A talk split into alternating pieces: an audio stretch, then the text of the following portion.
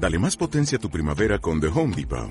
Obtén una potencia similar a la de la gasolina para podar, recortar y soplar con el sistema OnePlus de 18 voltios de Ryobi desde solo 89 dólares. Potencia para podar un tercio de un acre con una carga.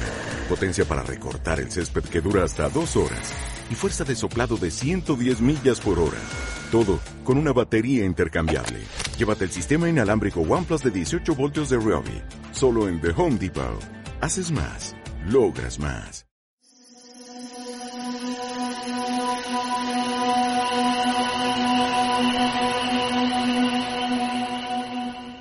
Han pasado ya cinco años desde la imputación, una imputación en la que te han metido en el mismo saco con, gente con la que no querrías eh, verte envuelto en este tipo de cosas jamás, una losa eh, social, eh, una condena durante todo este tiempo y que bueno que te lleva a, a apartarte a uno mismo y no sentirte bien ni a relacionarte de la misma manera.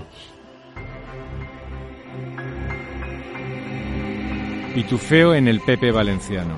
El caso interminable. Capítulo 3.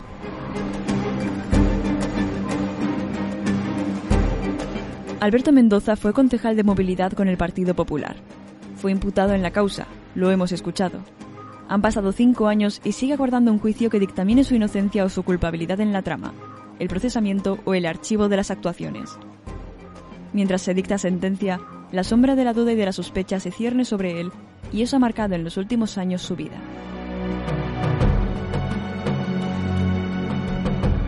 La familia lo ha pasado mal, sigue pasándolo mal y lo que tiene ganas es de que esto acabe. Y mientras tanto lo que haces es reinventarte.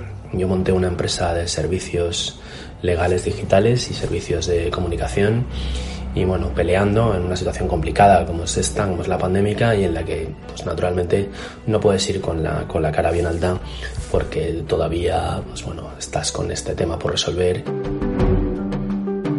En la misma situación se encuentran otros implicados, algunos les sonarán.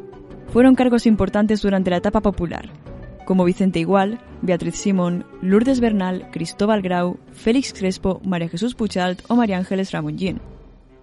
Otros pertenecen a etapas anteriores como Silvestre Senent, Ana Albert, Vicente Alexandre, Francisco Lledó, Juan Vicente Jurado o Mayren Benito.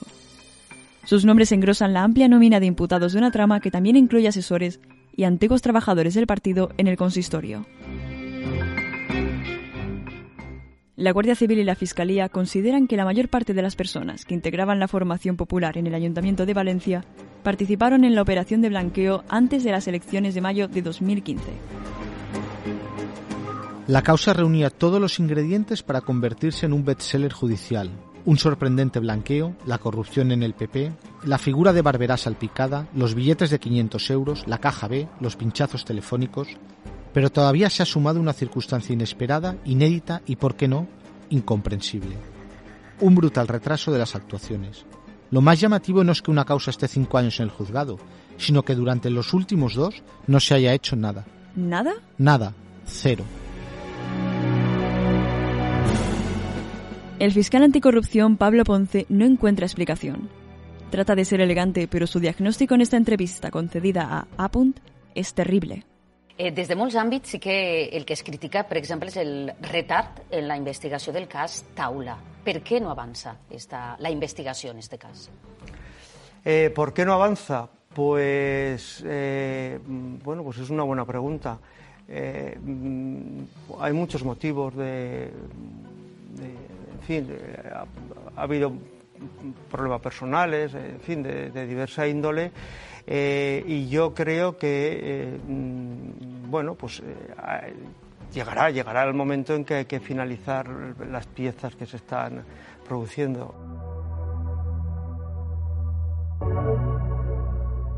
La parálisis se ha instalado definitivamente en el Juzgado de Instrucción 18 de Valencia. Un alto cargo que conoce el funcionamiento de la justicia ya advirtió a las provincias, en su día, que en ese juzgado el caso se quedaría bloqueado.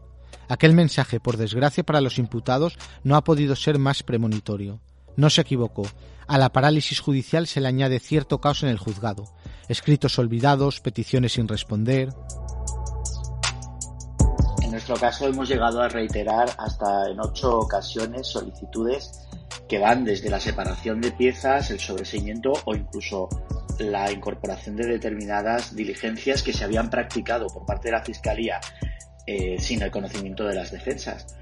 Por lo tanto, eh, son de muy variada índole las distintas eh, solicitudes que de ninguna de las maneras no es que no hayan sido atendidas, es que simple y llanamente no se han tenido ni siquiera por presentado. Y eso es algo, desde luego, insólito frente a lo que yo, desde luego, no me he encontrado en toda mi vida profesional. El letrado Ignacio Guzmán ejerce la defensa de una de las investigadas y da cuenta de las excepcionales circunstancias de un caso que todavía guarda su final. La investigación de un delito electoral del PP en las elecciones de 2007 y 2011 también ha incidido en el retraso de esta causa. Las pesquisas, además, tuvieron otra derivada. En el año 2007 aparece la empresa Laterne, la supuesta canalizadora de las subvenciones de empresarios para pagar la campaña de los populares, y el nombre de José María Corbín, cuñado de Rita Barberá, empieza a mencionarse con insistencia. Unos meses antes saltó a la palestra nacional por algunas declaraciones desafortunadas. Si yo me entero que mi mujer ha dado mil euros, la corro a bofetadas. Ni ha dado, ni se los ha pedido nadie, porque mi mujer no es miembro del Partido Popular.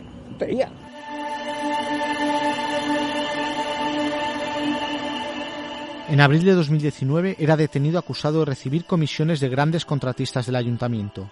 La causa también sigue bajo secreto dos años después de su sorpresivo arresto. Otro golpe más alrededor del PP y de la figura de Barbera. Pero volvamos al pitufeo, Alberto. ¿Cuáles son las razones que han retrasado la celebración del juicio? Más que del juicio, yo diría del cierre de la investigación.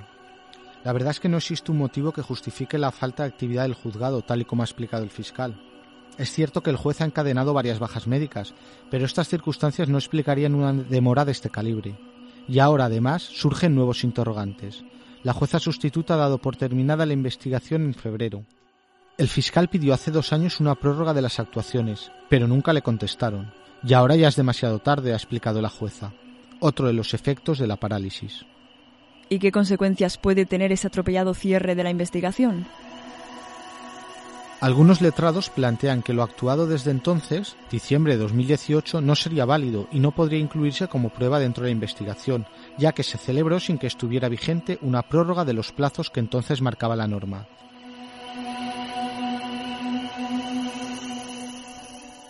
Otras fuentes judiciales sostienen, sin embargo, que mientras no existe una resolución judicial denegando la prórroga, se podría seguir instruyendo.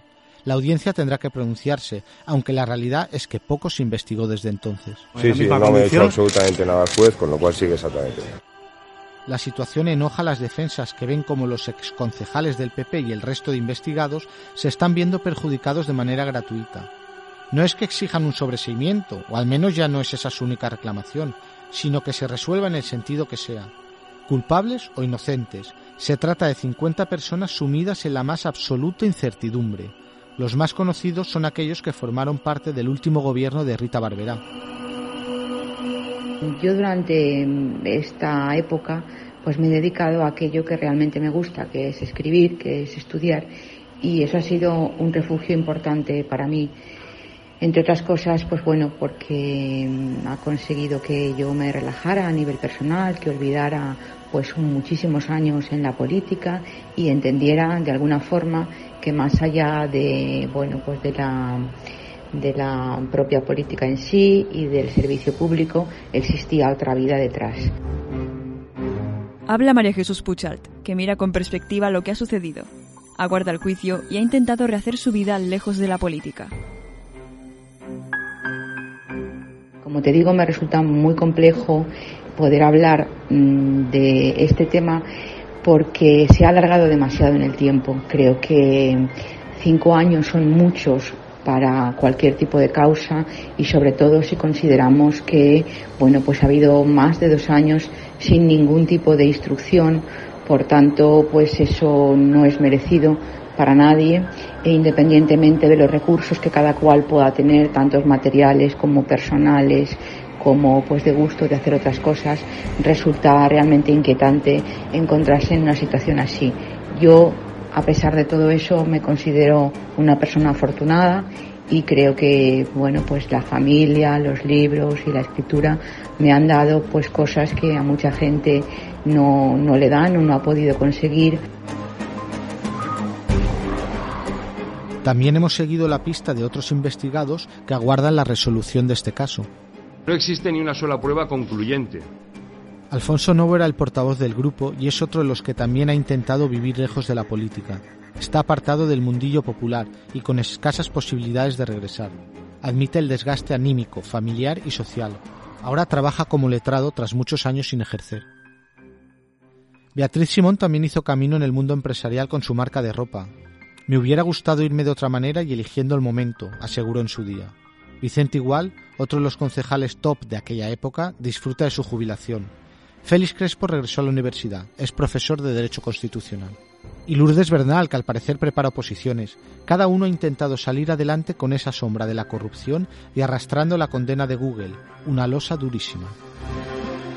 El Partit Popular de la Ciutat de València ha passat una etapa mala i jo pense que hem assumit les nostres, les nostres, les nostres penes i les hem pagat ja inclús en, en qüestions personals molt elevades.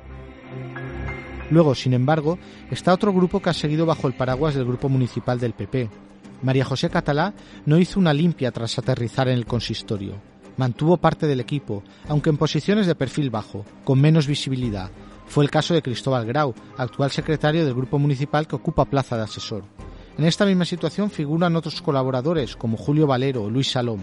Otra afortunada es María Ángeles Ramón Gin, que recaló en el puesto de asesora en la Diputación. La llegada de una juez sustituta ha cambiado ese proceso casi de autodestrucción que se vivía en el juzgado y parece que en marzo tomará una decisión. El juzgado ha liberado la agenda para esas semanas. Se supone que el auto, esta vez sí, es inminente. ¿Y después?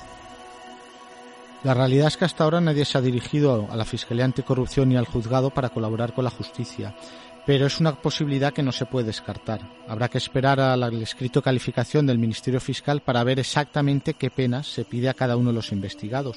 Pero la confesión evita a los acusados pasar por un juicio largo y mediático, como va a ser este, y además permite una rebaja en la pena de la Fiscalía. Es decir, podemos estar hablando de que a algunos investigados que decidan confesar se les quedaría en una pena prácticamente irrisoria.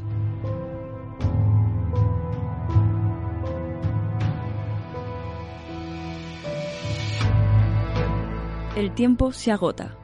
Quedan por escribirse ahora las últimas palabras, las que cierren definitivamente este caso. Todavía resuenan, eso sí, otras palabras, las que dieron origen a la investigación. Ahora va a salir mierda punta pala. Y no sé si servirá de algo, espero que sirva de algo porque voy a provocar mucho daño. Este era Marcos Benavent, gerente de la empresa pública Imelsa, mano derecha de Alfonso Rus, el recaudador del PP, el que se denominó a sí mismo como el yonki del dinero y tiró de la manta para descubrir no pocas prácticas corruptas en el seno del PP. Su historia, sin duda, daría material suficiente para un podcast, pero Alberto, eso sería otro podcast.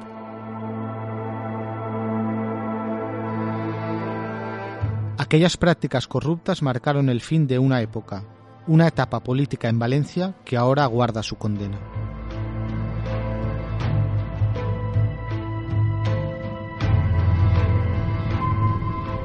Este es un podcast de las provincias, escrito por Alberto Rayo, locutado por Paula Moreno y Alberto Rayo, con la producción de Miquel Labastida y Paco Sánchez.